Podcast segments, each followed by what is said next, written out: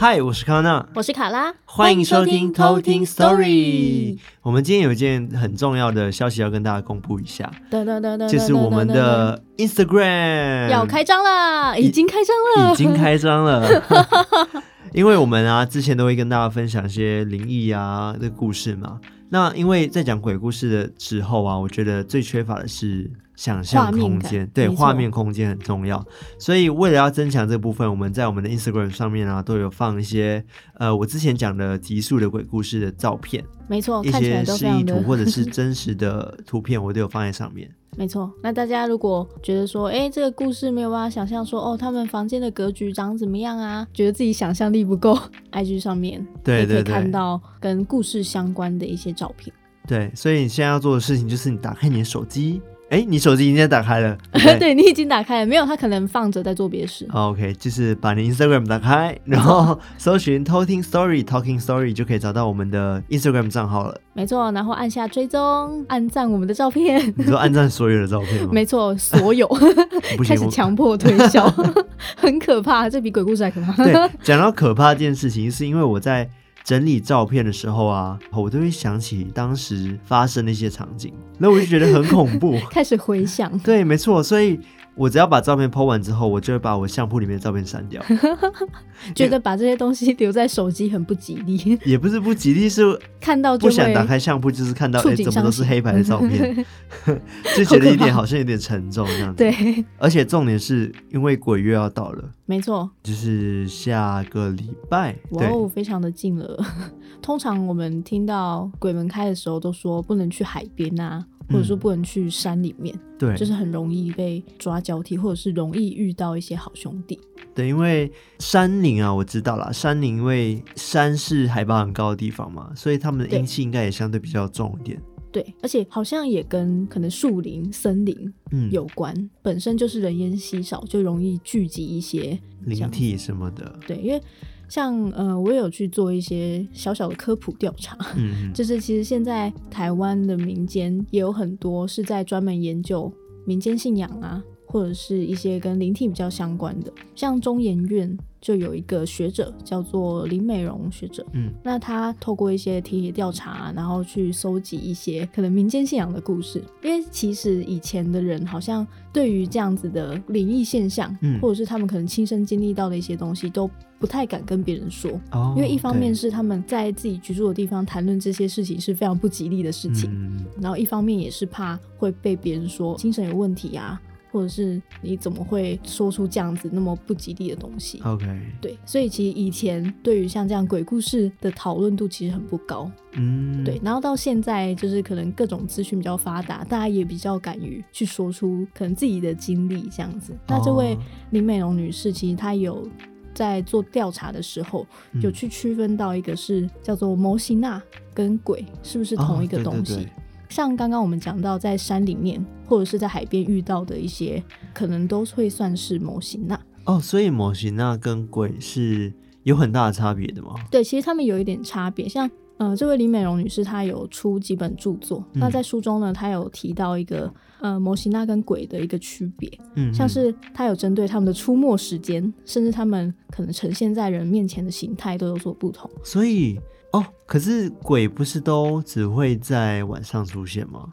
这个好像他就没有特别提到，因为我有些听到的故事其实也是白天或者是黑夜，其实他们都是对，都还是都会有的。时间不是他们出没的这个重点，但像某型娜举例来说好了，他好像都会是在下小雨的时候。然后或者是黄昏之际，哎、哦，对耶，我好像想起一些故事都是这样子的情况下才发生的。对，而且它的形态可能就会是那种红衣红帽，嗯、人的肤色是那种黑青色的，或者它的。对，而且它身高会是很像小孩那样子。哦，那就是最著名的那个、啊、红色小女孩哦，红衣小女孩。对，红衣小女孩。那另外像鬼的话。就是它可能出没时间就是在农历七月，鬼门开的时候会比较多。它的形态，他说是漂浮在空中，嗯，然后它的面目会比较模糊的。所以有时候我们会听到一些故事，是他常常看到就是好兄弟看不清楚他的五官，那可能就是鬼，就是鬼的部分。所以我前几集讲的故事应该都是遇到的是鬼。对，如果是要从这部分去分类的话。嗯对，那我今天讲到的这个故事，其实应该是跟蒙西娜比较相关。嗯，对，因为我这个故事其实是我爸在我们小时候的时候，把它当床边故事来说。虽然这样睡得着吗？我不知道为什么我们那时候都睡得着。对啊，那那时候也是听了就觉得哇，好神奇哦哦，就是、就把它当科幻故事在听的概念。对，但现在长大回想起来就觉得好可怕，因为回想起一些细节，嗯嗯，就会觉得说，哎、欸，怎么那么离奇？怎么可能会这样子？哦，了解。刚好最近父亲节要到了嘛，对不对？没错，非常的应景的。刚好也想到，就是我爸爸以前有跟我们说过这个故事。好，所以你刚刚是在说你要在父亲节跟大家分享鬼故事吗？没错，刚好在这个父亲节之际想到了这个故事，然后我就觉得很不错，okay, okay. 想分享给大家，也分享给全天下的爸爸们。好，真是有点牵强呢。好，那我们接下来呢，就由卡拉来跟我们分享今天的故事喽。接下来就来偷听 story。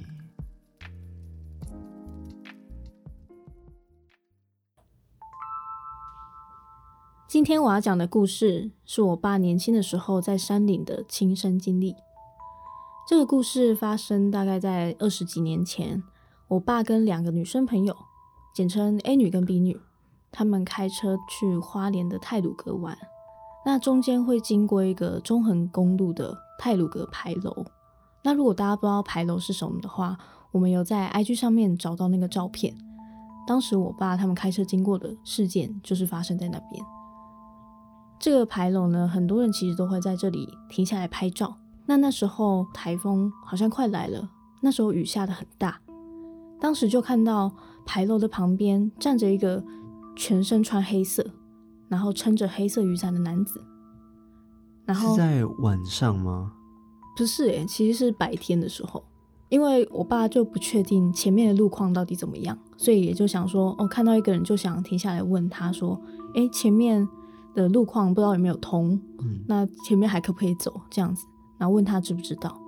那对方其实大概是一个大概四十几岁的男性。”那他就说：“哦，前面只能单线过啊，不能停旁边，但路还是有通。”哦，所以他是有跟你们对你爸对话的。对，就是他们其实他们是有对话的，然后也很自然哦。他还有说，就说：“哎，可不可以载他一程？”然后就说：“哎，他就住在前面呐，那他家里面是种水蜜桃，就是可不可以载他一程，顺便载他回家？”所以就像一般人一样闲聊。对。就其实一切非常自然，我爸他们也都没有起疑。嗯，然后我爸就说：“哎、欸，可是他们经过一些地方，还是会想要下来拍照，你可能都要等他们，这样他 OK 吗？”嗯、然后他又说：“哦，没关系，没关系。”然后我爸就想：“嗯，反正顺路，而且现在雨又下那么大，又没有公车，就是让他回家，所以就想说好，就让他上车。那他上车的位置是从右边的后座上车的。”所以现在车内的位置是我爸是开车者在驾驶座，那后座是有三个人的，A 女、B 女，然后最右边就是那个黑衣的男子。那我爸一行人就这样一路的开车上去，那那个黑衣男就从上车之后，就他都没有开始讲话，就他就开始一字都不讲。你是说在上车前有讲话？对，上车前还会就是哦，还话家常说，哎、欸，他住哪里？然后他家住种水蜜桃等等的。然后你说，哎、欸，前面路可以通等等的，就听起来都很自然。但是他上车之后就完全都不讲话，包含是就是我爸，其实中间他们也都有停下来，就是拍拍拍拍照啊什么的。然后他也有跟着下来，嗯、但是就也都不讲话。但是中间其实都没有起疑，可能想说，哦，可能他只是不熟，就是也不会。就是跟他们搭话这样子，嗯、这时候就呃继续往往下开，那开车开一开，然后结果就有一块非常大的巨大的落石，就直接砸在我爸车上。就这个这个过程其实发生的非常的快，嗯、就我爸他们其实都没有办法反应，但这个事情就真的突然的发生。那当当时大家都还在车上吗？对，大家就在都在车上，就是就很像我们就是平常一般开车，然后上山路这样子。就根本就没有想到说，就是会有落石什么的，对，但是就是有这么一大块石头，就直接砸在我爸的车上，因为当时发生的太快了，所以他也就是整个很下意识的，就是要阻阻止整个车就整个往前撞，所以他就赶快打后退档啊，然后就撞到旁边的山壁，嗯，对，那其他发生什么事，就是我爸其实都已经不太记得。那时候到医院的时候，就是我爸一醒来就马上问护士说：“哎、欸，我的朋友有没有事？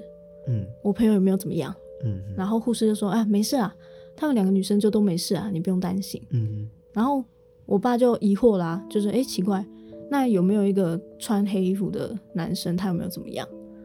但护士也都不知道我爸在说什么，就是他说当初送来的人其实就只有他们三个人而已。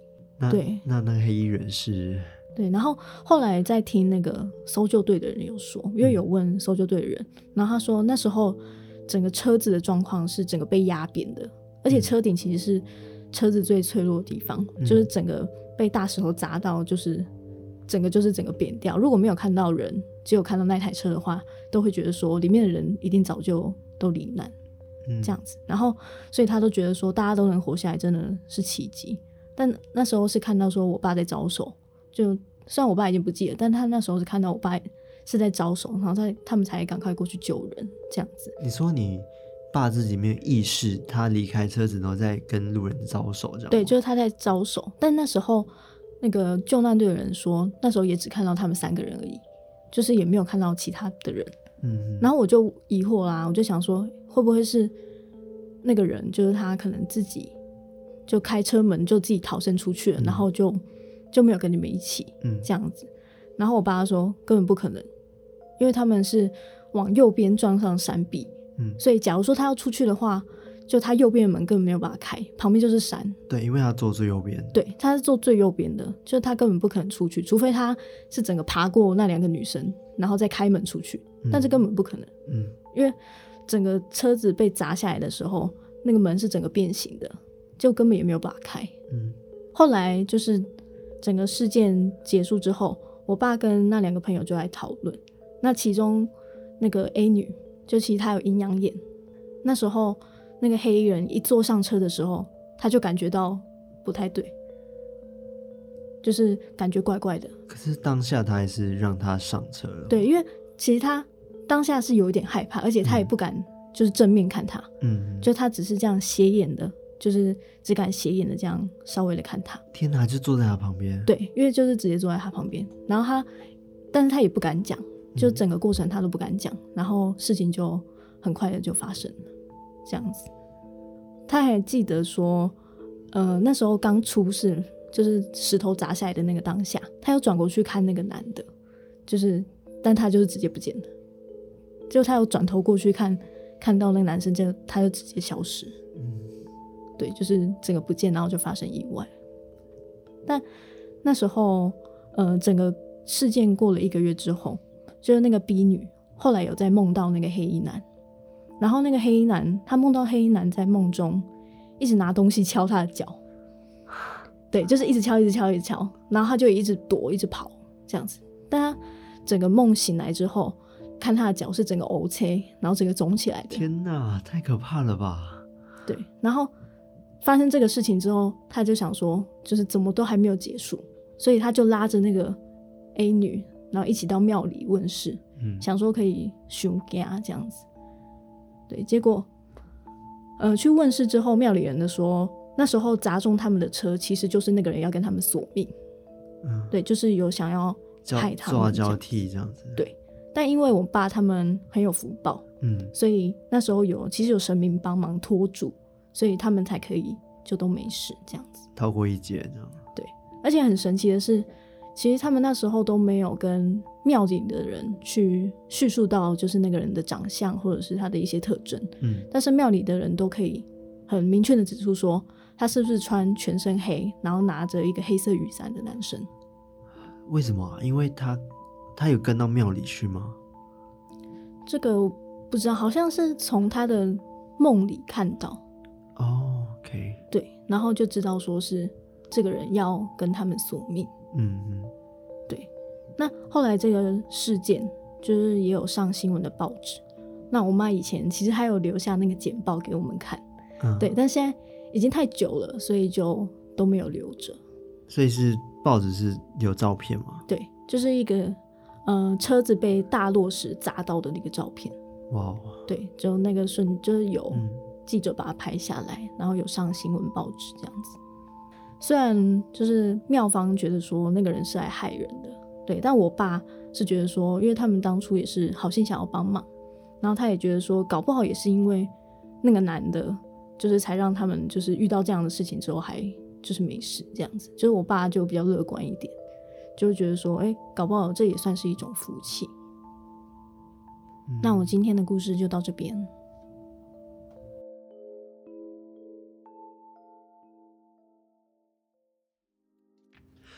我觉得这个故事好像有点太过恐怖了。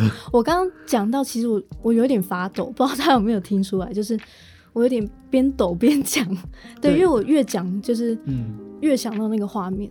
对，因为我真的刚才听卡拉讲的时候，我真的是满满的情境，头脑就浮现我就是在当下的感觉，而且我想到那个黑衣男的的那个样貌，就觉得很恐怖，因为。我觉得最悬的事情是他一开始是有跟你跟你爸对话的，对，就其实他就是很像一般的人一样，嗯，就是我们也都不会觉得说，就是他可能是来自其他世界，或者是别的可能好兄弟。对，我一直在起鸡皮疙瘩，因为我想到的是，我现在还是有点抖。对。那个黑衣男，我在想，他一开始是有一点友善的方式在跟你爸讲话，对啊，然后他一上车就不讲话了，感觉说那个友善的方式是他想要接近我们的方式，然后对，但是他本质就是一个面无表情，然后不会讲话的人，他只是为了要呃上车，所以一开始很开心跟你们讲话，然后上车之后就变成另外一个人。对，我刚刚突然想到一个点，就是我、嗯、我爸那时候还有说，就是庙里的人有说到，可能是他们有冒犯到他，嗯。因为刚刚有说到，就是 A 女其实她一坐上来，她就感觉到不对劲，是，而且她那时候不敢正眼看他，是斜眼看着他，嗯，所以有可能是这个举动让他觉得有被冒犯，哦，就是说怎么可以斜眼看我？这样子？我真的觉得是，呃，你爸跟他的朋友们真的很幸运了，真的，因为至少他们现在还是活跳跳的，就是好险也没有真的发生什么。刚刚你描述是那个落石砸下来，然后你有看到照片嘛？然后是完全车子是很烂状态，对，就是整个是真的就是被压扁，就是根本不会想象的说有人在里面还可以存活。我现在还是有点抖哎，我一直在抖。对啊，因为我，不知道，我就想到黑衣男，我就可能今晚会做噩梦吧。哎、欸欸，不要，哎、欸，等下会一直敲你脚。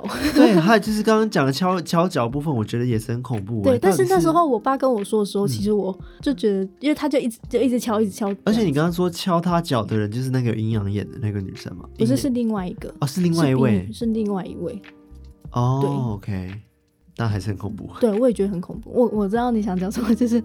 可能想说，假如是 A 女对他不礼貌，可能给他一点惩罚，这种感觉。对，对但是但其实大家对是 B 女。对，所以我在想说，会不会是因为他可能没有得逞，所以会想用另外一种方式想要夺走他们的生命？有可能。哦，好可怕！天哪，我一直在起鸡皮疙瘩。对啊，而且我觉得还有一点很可怕的是，在梦里就是被被这样打，早上起来还真的 O C 跟整个肿起来。嗯，对，我觉得这也是非常可怕。嗯，如果是我，我不知道会怎么样，我有点吓爆，我又要吓爆了。对啊，而且你刚刚说他的长相是怎么样？就是是一般的中年男子的长相。就是我爸说大概四十几岁，就是很很普通，然后就是在地花莲人。因为你刚刚我们在呃，就是这一集开头的时候有讲到说某型啊跟鬼对的差别，但是这样讲的话，他的对啊，好像也没有办法说就是完完全全的。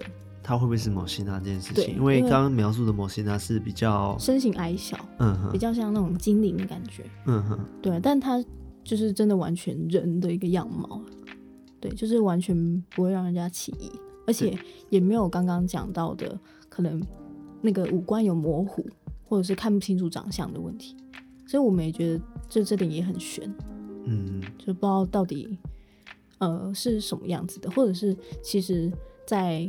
可能另外一个世界有更多我们不知道的一个面向，对，或者是刚刚讲的模型，那它是可以幻化成不同的样貌去跟人家接触的，感觉这个也是有可能的。嗯，对，呃，我有听过，就是除了红衣小女孩之外，还有一个是那个黄色小飞侠。哦、嗯，对，黄色小飞侠，我觉得大家应该比较少听到黄色小飞侠，嗯，因为我对我也是之前才知道。对，就是因为我们在讨论每一集的主题的时候，我们都会去聊说我们自己要聊什么。然后我们自各自都会准备一些故事，跟自己去会查一些资料。对，然后我们都要忍住不能跟对方讲。对，就好像不小心。我跟你讲，我刚查到什么资料，然后讲到一半的时候就，就不对不对，我尽量要留着在录音的时候讲。需要有真实反应，不然在录音的时候就可能 会觉得说哦听过了，然后就对反应就可能过假之类的。对，需要还是需要自己塞一点梗进去。对对对，刚刚讲到黄衣小飞侠，是因为我在查的时候查资料的时候发现，除了红衣小女孩是最有名的某些那以外，嗯，对，然后黄衣小飞侠是比较是登山客会知道的一个故事啊。嗯，对，因为黄衣小飞侠它本身有两种版本，一种版本是说它是三个男子呃男生组成的，就是三个人。嗯嗯，然后另外一种版本是黄衣小飞侠，其实有非常多位，可能有十几到二十位。嗯，然后分别在不同地方出现。不是，没有，他们主要是以两个地方为主。嗯，然后一个最有名的就是在玉山。嗯，好像是黄色小飞侠，他的 黄家小飞侠，就是为什么会叫黄衣小飞侠呢？是因为传闻中他们出现的时候，他们形态是呃有点像是穿着黄色雨衣。嗯。然后头上会戴着那个斗笠哦，然后雨衣会飘逸嘛，嗯，所以看起来就是就很像超人小飞侠的感觉。对，所以他们会有这个称号，就叫黄色小飞侠。哦，听起来是蛮可爱的名字，但是事实上它其实还蛮可怕的。嗯，曾经有个山友分享说，他们是在那个玉山上面遇到他们嘛，嗯，那好像是因为玉山冬天的时候，或者是玉山因为海拔很高，嗯，所以就会可能会遇到暴风雪。因此呢，这三个人就是在暴风雪的时候丧命了。那个地点刚好就在那个玉山，然后南峰三岔路口。嗯，就在那个岔路。对，他们就是在那边遇到山难的，所以就身亡了这样子。嗯、所以自从以后，以热心助人的身份出现在那边。嗯，那他们是真的热心助人吗？当然不是。是哦，因为我不知道啦，因为他们的说法是这样子，就是黄色小飞侠他们怎么热心助人，就是他们会指路。嗯，那听起来蛮好的啊，就是。但是他们指路的时候，并不是把你指到正确路上，而是会把你带到可能悬崖边。哦，对。哦，那我我在想是，嗯，他们是知道说想要去帮助别人，但是是不小心指到了悬崖边，还是说他们是？以这个热心助人的姿态，然后多数人是讲说他们是为了抓交替，然后所以就是会把他们引到悬崖边，然后就如果不幸踩空的话，就真的就会丧失生命这样子。嗯、然后因为主要是南峰这边它没有路标，所以加上山上很高嘛，然后很常会起大雾，嗯，所以很多山友啊会在这边迷路，也是蛮长的事情。嗯，所以因此在迷路的时候就会出现这三个黄衣小飞侠，那会。就开始指路，嗯，对，不信的话，就有些人就会被他们带走，嗯，而且我好像有听说过，就是、嗯、好像是是不能找他拍照什么的，对，是不是？因为有个故事是讲说，他们曾经有个女生就在山路遇到他们，然后请他们帮他拍照，嗯，结果他拍照之后，因为黄衣小飞侠为什么叫黄衣小飞侠？是因为他们穿的是黄色的雨衣，嗯，对，然后他们把相机拿走之后呢？就是只有一件雨衣，但是并没有任何的空的，是里面是空的，就也不是模糊，就是空的。对，哇，就是有点可怕。那他们一开始给他拍的时候，嗯，没有看到吗？就是哎、欸，怎么空空的漂浮在那边给他拍？我觉得他就是像你刚刚讲的故事一样，他可能就是一个人形，哦、就是一开始就是一样幻化。而且他们是三个人一起出没的，所以会觉得说，哎、嗯欸，他们三个也是登山客，嗯，所以也不会想太多，嗯，对啊。但是如果有一天我们去登山遇到黄色黄色雨衣的人，我们就还是。但黄色雨衣其实蛮常见的，就是现在随便买那个雨衣就是黄色的。对，所以他们其实，在登山的呃朋友们，嗯、他们有好像有讲好一个共识，说就是不要穿黄色雨衣。哦，就会先讲好说不要穿那个，就对山友们都知道的一个禁忌，这样。对对对，刚刚有讲了另外一个故事，就是黄衣小飞侠，他不只是三个男子组成的，嗯，他有。也有另外一个故事是讲说他是十几二十位的黄衣小飞侠，然后有男有女这样子哦，一大群人。对，最著名的故事是因为玉山有个很有名叫排云山庄，嗯，应该有听过吧？对对，那其中一位庄主他就讲说他碰到了怪事，嗯，就是好像在凌晨的某一天晚上，然后他就听到有人敲门，敲他们山庄的门。嗯，然后打开的时候，就是看到刚刚讲的十几二十位的那个黄衣雨衣的男男女女们。嗯，然后当天晚上是下大雨，然后又温度又很低，嗯、所以他就觉得说，哎。这种时候，一群人在门口，我会不会觉得很可怕？因为可能就是一群登山客，嗯，就一大群，就比较不会对想要来可能避雨，嗯，所以就进来，而且再再来，就刚刚讲的温度很低，所以当时他请他们进来坐之后呢，他也描述到说，他们进来坐的人，他们都是没有表情的，嗯，他们就是脸部都是呃，感觉没有笑容，然后也没有跟你讲话，嗯就是、面无表情的，就坐在那些凳子上面，感觉心情不好。对之类的吧，然后他就到，他就为了招待他们啊，就让他们就是回温什么的，嗯、然后就到厨房就去倒一些热水，嗯，这样给他们喝。结果他倒完回到他的客厅的时候，就发现哎，根本都没有人，就像没有人来过一样。嗯、啊啊，都没有，完全都没有声音，都完全没有声音。因为你要想象一下，十几个人要从这个地方离开的时候，一定会有声音，一定会有声响啊，走路声啊，开门声，啪啪啪。但是完全没有。然后重点是室内也是干的，它也就像是刚刚这群人没有进来过一样。哦，对，就很像梦一样啦。对，对，就是怎么一转眼大家就都不见。对，后来因为这个庄主他很害怕，然后他有去请回了像什么观音啊，或者是妈祖啊等神明来作证这样子。嗯，然后他还有提到一件事情，就是他有养一只狗。哦，对，他还特别养了一只狗。据说只要在庄内啊听到有人敲门的时候，嗯。如果是刚刚讲的黄色小飞侠门的话，嗯、狗狗就会对着门口吹高雷，哦、对，这时候他们就知道说不能开门了。哇哦！但我觉得很可怕。哦，就是、狗狗真棒。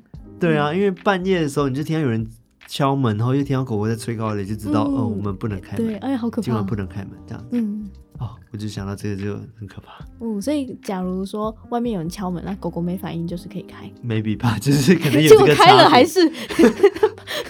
生气，这也太太惨了吧！对啊，哎，狗狗，对，反正就是黄色小飞侠这个传闻也很多啦。然后有讲说它有可能是山鬼或者是山中的妖精，嗯，就是刚刚讲的叫某型娜的，对，比较像是某型娜，嗯。然后也有人讲说他们不是某型娜，然后而称谓他们为地府灵哦，对，也有地府灵的称呼，地府灵，对。事实上，黄色小飞侠们是什么？到现在其实也没有人知道。嗯，对啊，比较没有一个合理的解释。嗯，就刚刚讲的，如如果你去登山的话，尽量 尽量不要跟穿黄色雨衣的人讲话，嗯、看到他就低头走过去就好了。都是被歧视。他说：“我就只剩这个雨衣，你要我怎么办？”还不理我，照样管他。你穿黄色雨衣就是要排挤你啊！这是爬山人都知道的。对啊。就是一种大家讲好的默契啊，小默契。像之前前面有讲到的红衣小女孩啊，嗯，大家知道说那个电影其实蛮红的，就有拍第一集，然后还有续集这样子。其实当初就是在拍摄这部电影的导演，他也是看到说，就是前面讲到那个林美浓女士她的著作，他才想到说可以把这样子的题材。把它变成一个电影，然后让大家去知道这样子的民间传说。嗯嗯嗯，对。然后像林美容女士的著作，或者是其他可能她有研究的相关文献，嗯，就是如果大家有兴趣的话，都可以自己上网搜寻，应该都可以搜得到蛮多的。对，因为我们在生活在台湾嘛，然后台湾都会有一些民间的习俗。对。那其实这些鬼怪的故事，好像是在以前的时候不太能被拿出来讲，对不对？对，因为像。刚刚前面有讲到，就是一方面他们会觉得说这是一个禁忌，不吉利。对，而且而且他们现在就住在这边，然后就不要谈论就是他们居住地的一些、嗯、一些传闻这样子。嗯嗯、但是现在其实大家，因为我觉得一方面是因为大家对于这个。领域越来越好奇，嗯、然后现在资讯取得也越来越方便，嗯，然后会去验证说，可能这件事情到底是不是真的，大家就会去争相讨论。像刚刚讲到那个林美容女士，就她有讲到说，应该是说没有一个地方是没有鬼故事的，因为其实在人死掉之后就会变成鬼，嗯，那世界的每个角落在每天都会有人不断的逝去，嗯，那其实不一定是一定要眼睛看到才算是真的存在。那像现在我们讨论的鬼故事，其实也算是一种可能生人对已故者亡者的一个纪念。纪念，对，其实呃，像我们探讨到的亡者跟生者的一些连接，我们想象的死后的世界。这些民俗的仪式啊，或者是信仰，其实他们不是只是盲目的信仰而已，就是它算是一种送别亡者，然后安慰生者的一个思维。嗯，对，那也算是一个比较细腻的情感呈现。嗯，没错。突然觉得好像有点沉重了。对啊。突然又变沉重了。我们很容易就是讲着讲着就把它沉重化。对对。对啊，但是我觉得这些事情，呃，研究起来其实是。会牵涉到蛮多层面的，对，没错，对，就是不管是可能是比较民俗文化的一个部分，嗯，或者是可能有一点哲学的探讨等等的，嗯，其实有蛮多面向可以去解释鬼故事，或者是为什么大家要说鬼故事这件事情。对啊，那假如说你对于我们现在讲的故事，或者是今天的故事内容有什么样的建议，或者是说，呃，想要给我们什么样的鼓励的话，都欢迎，就是到我们的 IG 或者是到我们的投稿信箱告诉我们，嗯，我们都会一个一个认真的看的。对，我们都希望收到大家的回馈，才知道我们能改变的地方在哪里。就是我们可以怎么进步，不要一直停留在原地。